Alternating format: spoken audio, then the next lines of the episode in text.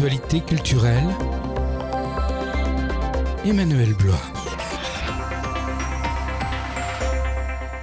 Bonjour, nous nous retrouvons pour une nouvelle année culturelle qui débute timidement. L'occasion de vous présenter nos meilleurs voeux pour cette nouvelle année en espérant que celle-ci vous permettra de faire de belles et enrichissantes découvertes. Début d'année timide donc, peu de sorties pour cette semaine, excepté dans les salles obscures du département.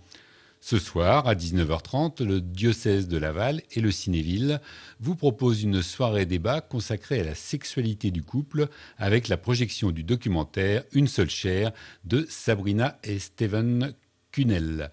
Quel est le dessein de Dieu pour la sexualité du couple, inspiré de la vision chrétienne de la sexualité développée par Saint Jean-Paul II, enrichi depuis par les papes Benoît XVI puis François, et illustré par de nombreuses expériences pastorales concrètes et des témoignages conjugaux, ce film souhaite faire découvrir l'ampleur de cet immense trésor confié par Dieu à l'humanité, selon Benoît XVI, en vue de réjouir les époux et de guérir et restaurer notre sexualité blessée par le péché.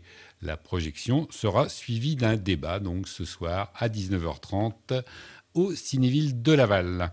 Les rencontres cinéma et santé, c'est désormais un rendez-vous bien calé sur les agendas proposés par l'association Atmosphère 53. Pour la 19e édition, 11 séances sont programmées dans 9 cinémas du département du 15 au 26 janvier. Santé mentale, surdicécité, troubles psychiatriques des ados, sexualité des seniors, soins palliatifs, mobilité des jeunes médecins, Dépendance à la drogue et travail des sages-femmes, cette nouvelle édition sera riche en films et thématiques. Chaque séance sera suivie d'un échange avec des professionnels issus du cinéma et de la santé. Le programme détaillé est à découvrir sur le site internet d'Atmosphère 53. 100 mètres papillon, c'est le titre d'une pièce de théâtre du collectif Collette qui présente le parcours sportif d'un champion de natation avec ses joies, ses sacrifices, ses peines un avant-goût pour nous préparer à vivre cette année olympique.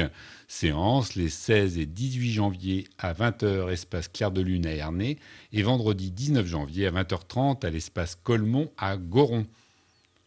Le théâtre de Laval s'intéresse lui au monde scolaire. La compagnie Blick Théâtre présente Amatia, le jeudi 18 janvier à 20h30. Ce premier volet d'un ambitieux triptyque explorant la notion de service public se penche sur l'école.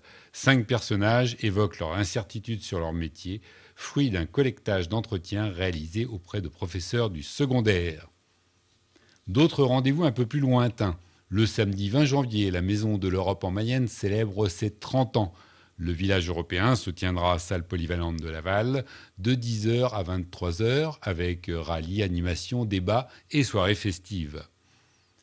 Sport et sportif pendant la Seconde Guerre mondiale, c'est le thème d'une conférence qui se tiendra dans la salle de conférence du centre hospitalier du Nord Mayenne à Mayenne samedi 20 janvier à 14h30.